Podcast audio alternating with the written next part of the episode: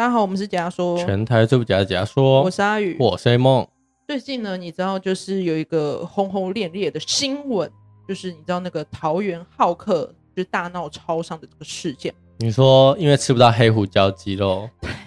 就是他就是去 Seven，他想要买一个那个水煮鸡吧，那叫什么黑胡椒什么什么？黑胡椒什么意式口味？对，反正就是有一个口味刚好没了，然后。那时候店员可能就是跟他说这个口味没人问他要不要其他的，可是他就是因为没有买到这个口味，突然暴怒嘛。嗯，反正简单说一下这个事件的来龙去脉，时间就发生在二零二三年五月二十号。他那天呢是他这个男生他是身材壮硕，然后他是在桃园中立的 Seven。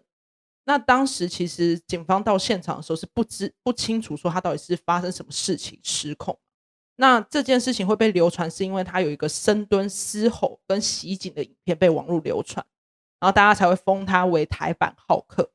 可因为这个事件要点出一个问题是，警方在一开始在处理精神病患者跟处理的措施，还有他背后一些法律体系的问题。因为他会被有争议，是因为就大家不是一开始是看到他在嘶吼，可是后面再看第二个影片是。就是警方直接莫名的拿那个警棍暴打他嘛，就是他没有反抗的状态，还拿那个警棍暴打他。有啊，就是他已经完全是不会反抗了，可是警察是暴打，就是砰砰砰砰砰。对对对对对，所以当时大家就挞伐说，为什么他会有这样的行为？就会挞伐，哎，为什么他明明已经没有在攻击警方了，警方还敢就是用这样的方式攻击，就是有点像是把他当被害者了，然后会。这样子讲是因为这个男子他其实身份有被翻出来说，他其实是一个健身教练。一开始其实有判定说他可能有使用一个 AS 类固醇，然后我有查到这个类固醇，它的副作用有可能是会容易易怒啊，情绪会起伏比较激烈。所以如果不是药物的问题，也有可能有另外一个原因，就是所谓的急性压力事件，就可能。像网络有些谣传说，因为他跟他女朋友分手或什么求婚不成，最新的进度就是不知道是媒体是真的假的，嗯，其实是说就是这个浩克本人劈腿，然后被抓到，然后女朋友跟他分手，他情绪就失控。而且在五二零的那天，所以是当天当天发生这件事。对对对对对，对，啊，是他女友本身讲出来，还是别人爆料的？呃，朋友爆料，朋友爆料，嗯，哦。所以算是因为有一个急性压力的事件促成，就是他的情绪不稳这样。对，哦，那刚刚也有提到说，就是警方不是突然暴打这个浩克嘛？主要是警方这个行为有一个名词是说会被判定所谓的报复性执法，就是有点像是他今天打你不是为了要安置你，而是因为他心就是情绪来了，所以看到你不爽，所以他就是打你这样子。可其实正常来讲，警方必须要在合法职务下才可以用所谓的警棍，因为要依照警械条例，而且这个观念本来就要有啊。因为如果你是出自于情绪发泄啊，或者是报复性的目的，用这种方式去执法，反而是违法。然后还有个问题是，当事人如果在超商内就握拳、咆哮或者袭警的行为，其实会怀疑说，哎，这有可能他本身是精神状态异常。所以一开始会为了安全起见，我会想说要压制他，或是上铐带回警局都合理。可是有一个问题，你知道，其实一般警员哦会以为说上铐算逮捕，可是其实在司法上，对于逮捕要用公力约束为标准，上铐只是一个参考，但并非标准。意思是说，我今天压制你，就算我有铐住你，但还是要依照司法体系去判定说你这个方式的上铐是不是合法。就是警方虽然有做这个动作，有做逮捕这个动作，但是大家看到的时候，一开始就是哦，他这样的压制他是不是成功压制？但司法上还是要依照他的情况跟行为去判定标准。哦，嗯，那其实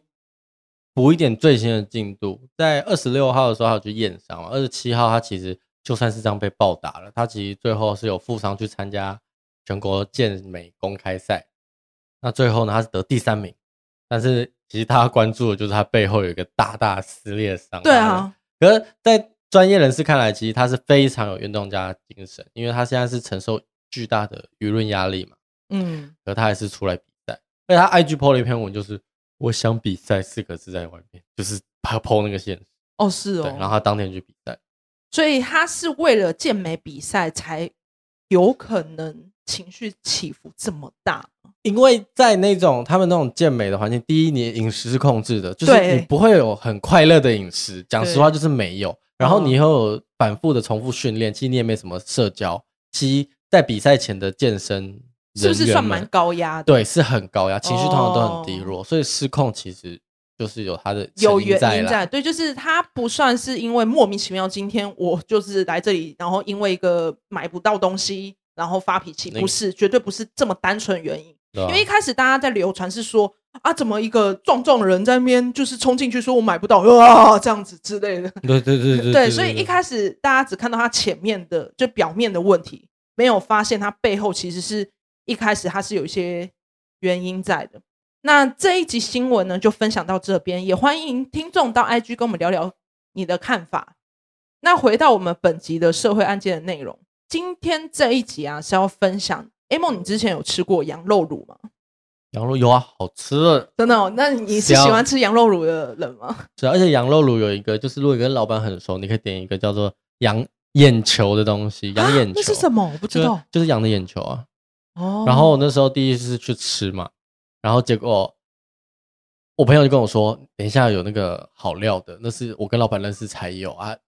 一天下来好像也只有。一对还两对对对，然后他就拿了不知道是什么两颗圆圆的就丢下去，然后我就说那个是什么？他就说哦那个是羊眼球，他说哦眼球，然后这也是这时候你就看到那眼球从锅子上不，然后有吃吗？我没有吃，你没有吃，你不敢吃，我不敢。哎，人家特地拿给你还不吃？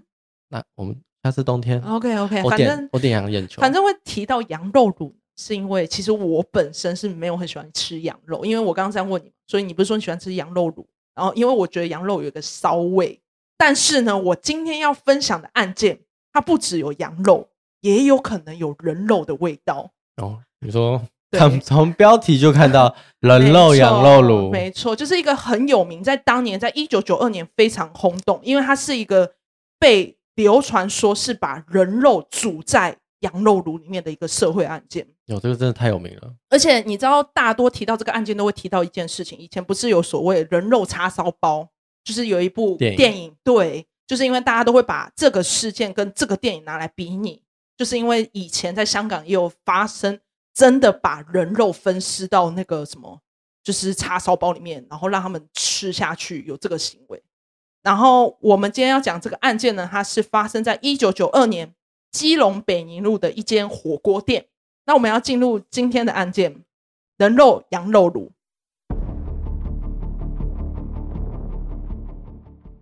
那一九九二年呢，有一间在基隆北宁路的羊肉炉，老板呢就把人分尸肉块放进羊肉炉给客人吃嘛。先说明这个案件算是由一个案件又延伸出另外一个案件真相。怎么说呢？它算是从一个失踪案调查才发现的一个羊肉炉杀人案。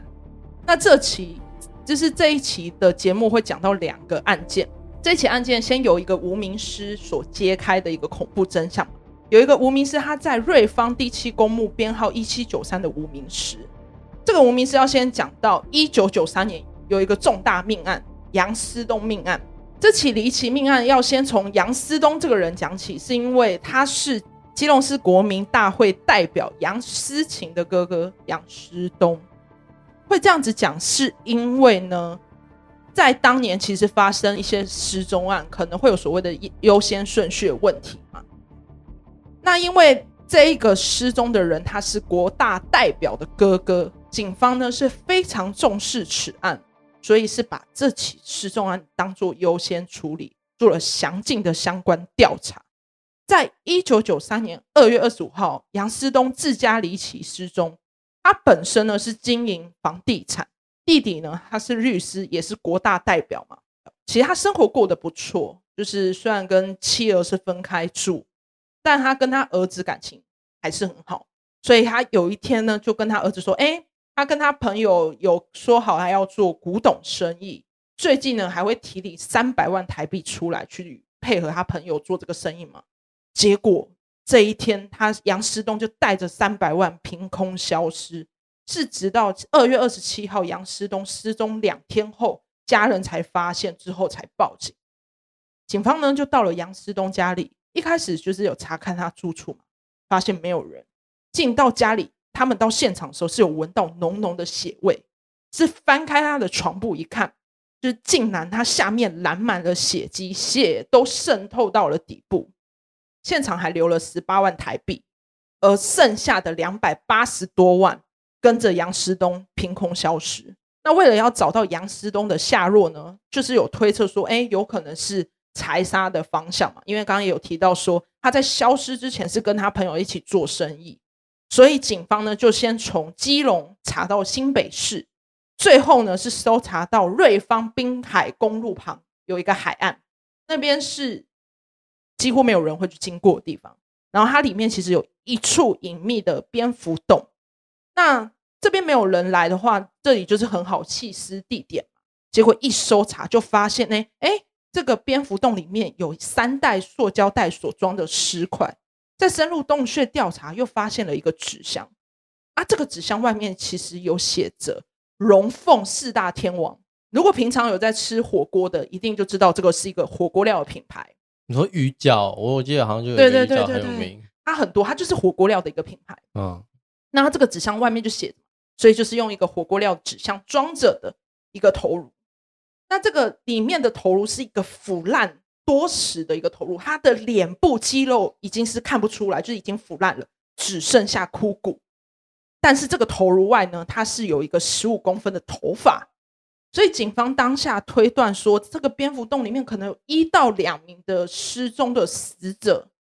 所以警方一开始是请杨师东的家属来出面指认嘛。可是因为杨思东本人呢，他其实是平头，头颅呢却是长发嘛，加上尸块明显有腐烂一段时间，死亡时间是远超过于杨思东失踪的时间，所以就判断说，哎，这个人可能就不是杨思东。但是因为查不到这个案子，就是查不到这个人到底是谁，没有身份，所以就先以无名尸结案，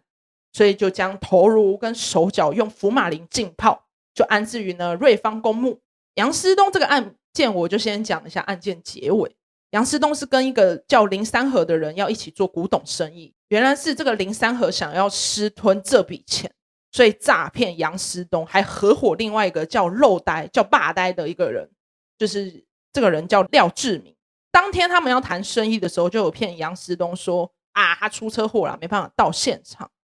所以杨思东一开始是没有把钱存回银行，他就先回到家里，结果。林三和跟霸呆就潜入家里面，将他枪杀，把剩下的钱抢走。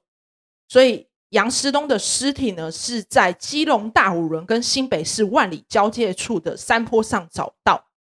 他当时呢是被棉被裹着，家人出面指认，就确定啊，对，确定是杨师东。后来法医就有鉴定说，杨师东呢是因为脑部中弹，研判呢是近距离枪杀。可是因为这起案件的犯人林三和就是最大的嫌疑人，已经逃出国外了，所以在当年是抓不到。虽然有抓到那个霸呆，就是廖志明这个共犯嘛，可是因为现场没有任何证据可以证明说他犯行，最后最高法院就判刑廖志明无罪定谳。此案算是一个没有一个结案，就是他算是无能为力的一个奇案啊，因为最后犯人都逃掉了，然后人也死了。而且你要想，他是国大代表的哥哥诶，那我们就要来讲到这个蝙蝠洞所发现的无名尸嘛，就是藏着羊肉乳的病案。我们要先从一九九三年的一月开始讲起，有一个李姓妈妈呢，她就有到基隆八斗子派出所报案，因为他的儿子李俊雄，绰号叫文恩，已经失踪几个月。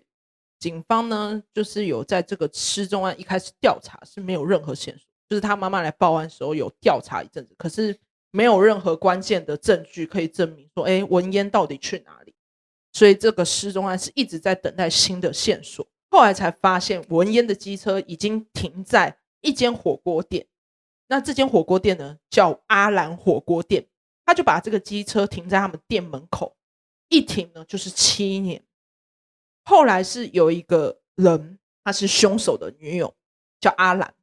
他女友叫阿兰，所以那个阿兰火锅店就是他的店。对，哦，对对对对对，就是他，他就是老板娘。哦，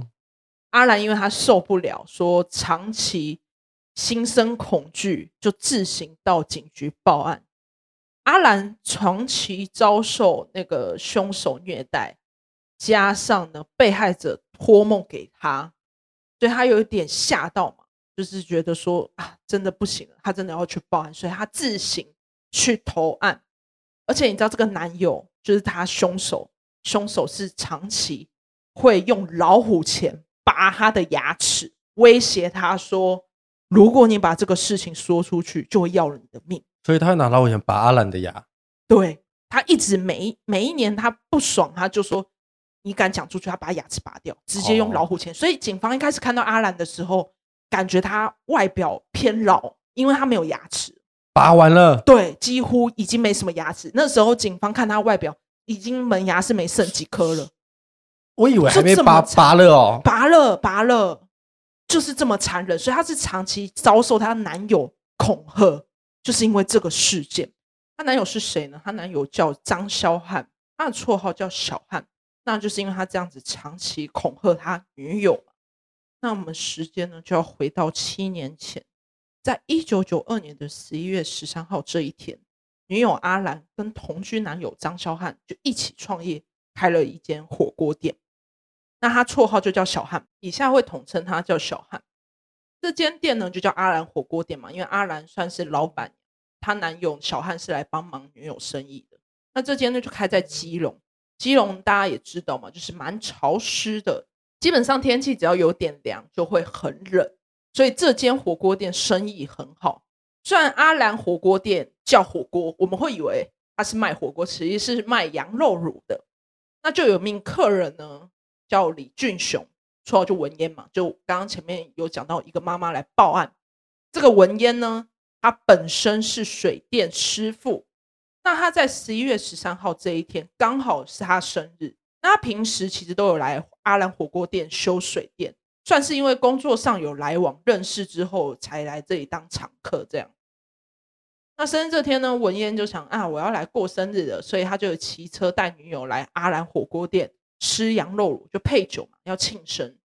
他后来有跑去 KTV 续摊，然后文嫣就已经喝得很醉，又跑回来羊肉炉店。可是那时候文嫣他女朋友就已经不开心，就是他因为文嫣已经喝得烂醉啦，就不开心，他就自己先搭计程车离开。后来文嫣就看他女友跑掉之后，他还有打电话给他女友，就讲一讲之后就不爽嘛，所以就留了文嫣不开心，他就继续喝酒。喝到凌晨两点多，这个时候其实火锅店已经想要关了，就是已经要打烊了。火锅店的格局就是羊肉卤，其实他们是开在地下室，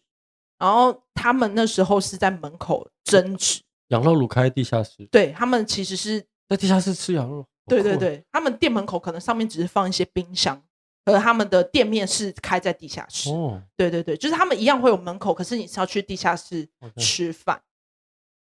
然后铁门拉下来了嘛，所以阿兰想要关店，就一直劝啊文嫣，你别再喝了，赶快回家啦。结果文嫣就硬要冲进店里面跟阿兰发酒疯，就说我要继续喝啊，我要继续喝，就跟阿兰在那边拉拉扯扯之下呢，就把阿兰推倒，摔下往地下室的楼梯。然后原本在椅子上休息的小汉呢，就听到阿兰的叫声，醒来就查看女友到底发生什么事情，结果一看到。他摔下去楼梯之后呢，他就跟文嫣吵起来。小汉呢就起身去拿原本放置毛巾的铁杆，他就拿起来开始狂打文嫣。可是因为文嫣酒醉状态嘛，所以他没有反抗的力量，马上呢就被铁杆打到痛倒在地。倒地后呢，小汉呢还是就是继续往文嫣的头部攻击，就一直打一直打，直到文嫣没有反应为止。小汉呢，就把文嫣拖到浴室，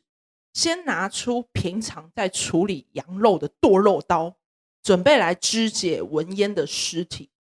阿兰起来之后呢，他就有从那个厕所的屏风后面偷看，发现，哎，我男友怎么杀人了？吓到就准备冲出去找人求救嘛。他一开始冲出去的时候，就遇到邻居槟榔摊的老板，但是小汉呢追在后面。他就威胁说：“你敢把事情说出去，就完蛋，因为你也在现场，你也是共犯，就叫他不准逃嘛。”所以当时他们这样吵架的时候，邻居是有看到的，可是因为他们两个情侣是太常吵架，所以当下他没有想太多，就邻居没有觉得什么，所以没有没有放在心上就离开了。结果就回去嘛，阿兰就躲回房间，小汉回到店里就继续分尸文嫣嘛，是最后将文嫣的尸体一块一块给肢解。小汉后来有挑出几个尸块，将肉剁下。选择特征比较不明显的，把它分好，切好的人肉装到一大锅烹煮成羊肉炉。剩下的呢，小汉就用火锅料、纸箱，将明显是人体部分头、手脚之类的，把它装到塑胶袋里面，包装成尸块，放在浴室里面，直到十一月十四号下午四点，他有跟他弟弟借了一台小客车。小汉呢，就开车到了瑞芳的滨海公路段里面的蝙蝠洞，就把剩下的头颅、手掌、脚掌全部丢在这里，然后剩下的肉呢，在隔天将有人肉的羊肉卤卖给不知情的客人，用这种可怕又恶心的方式灭证。他就是疑似有用这样的方式把尸体给客人吃，所以那些尸体是真的可能就进客人的肚子。对，但是呢，这个公尺它是在一九九九年八月二十四号事发，经过七年之后，阿兰所提供的说法。一开始，警方呢其实是觉得说，哎，这件事情对阿兰是长期的精神折磨嘛，不确定是不是有捏造的可能，所以他还是要搜查真相，去厘清嘛，证明阿兰的说辞是真的。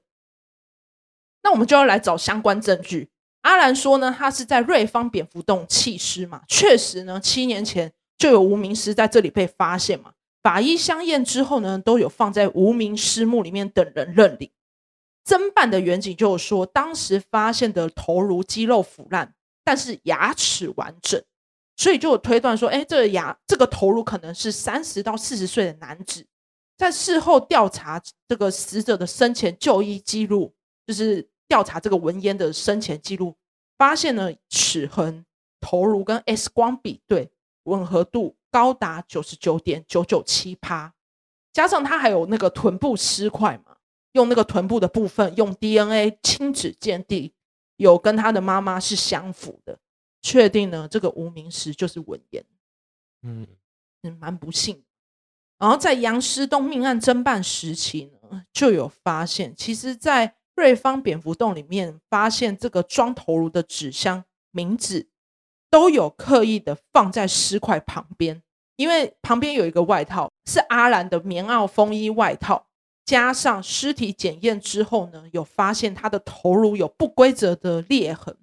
符合浴室拆下的那个铁棒形状，铁棒形状，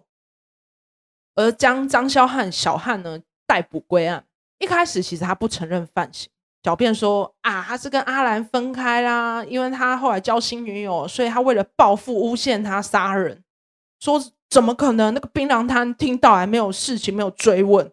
而且他还说曾经文嫣有来火锅店闹事报案过，但是在时任八斗子派出所警员那时候问他们说，没有任何相关报案，也没有报案资料。种种迹证呢，证明说小汉的说辞是没有办法相信。但是因为后续也有对他做测谎测试，是没有通过。因为警方就问他三个问题：第一个问题说你有没有拿羊肉刀刺文嫣？第二个就是你有没有在阿兰火锅店拿刀刺文嫣？第三个问题就是你有没有拿刀将文嫣分尸？三个回答都没有，但测试都是不通过的。所以判定不实嘛。反之呢，他女友前女友阿兰呢，测谎是有通过的，判定呢这个证词是可信。那因为这个案件其实缠讼了七年，最后最高法院是判定说张萧汉小汉是无期徒刑定谳。不过因为这起案件，大家最耸动的是一个问题：小汉到底有没有把人肉放进羊肉炉里面？这是一个大家一直在讨论的，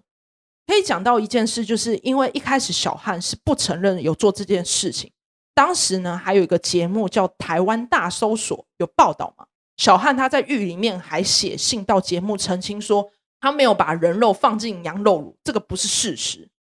但是因为我有查那个判决书，判决书里面也并没有写说把人肉放进羊肉炉，这个就是他没有写清楚这一条，所以并没有一个证实。但是因为当年的媒体是一直在渲染这个标题嘛，什么人肉炉啊，什么人肉叉烧包真实案件啊，什么之类的这种夸张的标题去设立这个问这个社会案件嘛，所以大家那时候一直都在讨论说，到底有没有这个。到底是不是一个真的？但因为后来就是我有看当年警方的一个采访，他有讲到说，就是那时候他女友就阿兰嘛，他就讲说，那时候他问他男友小汉的时候，他就说剩下煮了啦，就类似有这样对话要产生，所以那时候他女友就一直觉得说他一定有把。肉块煮给客人吃。哦，你说就有点像那种气话，说啊不要烦我，不要现在就煮掉了啦。对对对对对，然后加上他其实也看到说，就是人人体部分的明显的地方有带出去，可是剩下的尸块他是留在厨房的，他是有拿起来去给他们厨房的人放在旁边，类似有看到这样的画面，所以有疑似认为说这个东西是有放进羊肉炉里。但是因为没有证据嘛，无从查证，所以是没有办法，所以算不可考。